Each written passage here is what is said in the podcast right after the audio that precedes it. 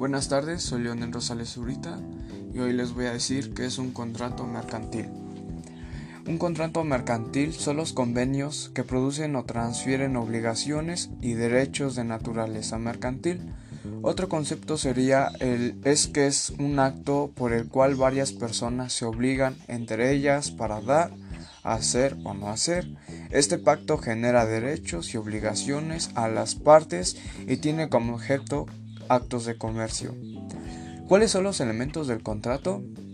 Son tres elementos. Es el consentimiento, eh, que puede ser consenso, que es el acuerdo de voluntades, es el elemento esencial de todo contrato.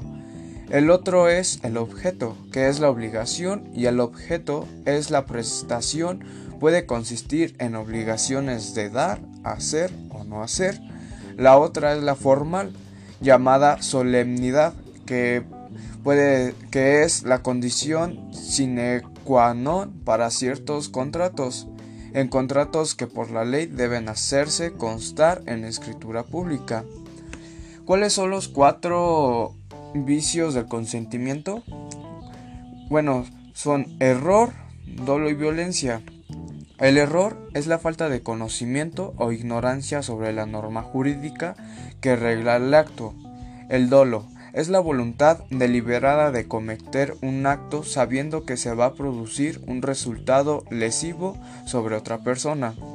Violencia es la, coerción grave, irresistible e injusta ejercida sobre una persona para determinarla contra su voluntad a la realización de un acto jurídico. Asume dos formas, que es la violencia física o moral. La incapacidad de alguna parte es se dice que es el goce cuando la persona que la sufre es inepta para ser titular de uno o más derechos, pero no puede ser general, defecto o falta total de capacidad, de aptitud legal para ejercer derechos y contraer obligaciones. ¿Cuáles son las clasificaciones de los contratos mercantiles? Bueno, son 14. La primera es la unilateral, que es el acuerdo de voluntades que engendra solo obligaciones para una parte y para derechos para la otra. Por ejemplo, el contrato mutuo, depósitos, prenda y fianza. La segunda es bilateral, que es el acuerdo de voluntades que da nacimiento a derechos y obligaciones en ambas partes, por ejemplo, la compraventa, permuta, arrendamiento, etc. La tercera es oneroso, que es el contrato que impone provechos y gravámenes recíprocos, por ejemplo, compra de venta, que es la entrega de la cosa a cambio del pago de un precio. La otra es el provecho de recibir el precio y la otra es la carga de la entrega de la cosa. La cuarta, gratuito, que es aquel que los provechos son solo para un par de las partes y los gravámenes para la otra, por ejemplo, la donación. La quinta sería la conmutativa, que son los provechos y gravámenes son ciertos y conocidos desde la celebración del contrato. Esto es la mayoría de los contratos. La sexta es la aleatoria, que son cuando los provechos y gravámenes dependen de una condición o un término, de tal manera que no se puedan determinar la cuantía de las prestaciones en forma exacta, sino hasta que se realice la condición a término. Por ejemplo, el contrato de renta vitalicia o compra de la esperanza. La séptima, que son los reales, que son aquellos que se realizan por la entrega de la cosa. Por ejemplo, la prenda es real porque se perfecciona con la entrega de la cosa. La octava es la consensual, que es la oposición a lo real, porque no se necesita de la entrega de la cosa para que se perfeccione, sino que solamente el consenso, que el consenso es el consentimiento. Por ejemplo, la compraventa. La novena es la formal, que es aquel donde el consentimiento debe manifestarse por escrito, como un requisito de validez.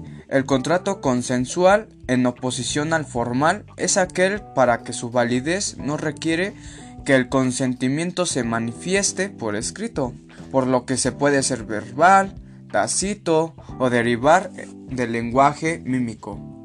La décima es la solemne, que es aquel que la forma de un elemento esencial del contrato, por lo que si no se da de esa manera, el contrato no existe.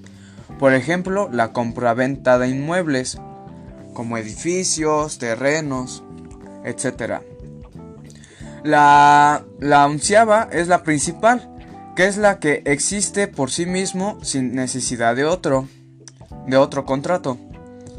La doceava es accesorio, es que es el aquel que depende de la existencia de un principal. Lo accesorio sigue la suerte de lo principal. Por ejemplo, el contrato de fianza no puede existir por sí mismo. La terciava es instantáneo, que es el que cumple con el mismo momento en el que se celebra, así que el pago de las prestaciones se lleva a cabo en el mismo acto. Se trata de una operación al contado, al momento presente. La catorceava es el tracto sucesivo, que es aquel el que, se, el que el cumplimiento de las prestaciones se obligan en un periodo determinado en el cumplimiento de la obligación continuada. Por ejemplo, el arrendimiento, donde se tendrá el uso y disfrute de la cosa por un tiempo determinado, y el pago periódico de una renta. Ejemplos es el contrato de gas, el contrato de luz, contrato de agua, el mantenimiento, la televisión por cable, etcétera. Y pues esto sería todo y pues muchas gracias por su atención y que tengan una excelente tarde.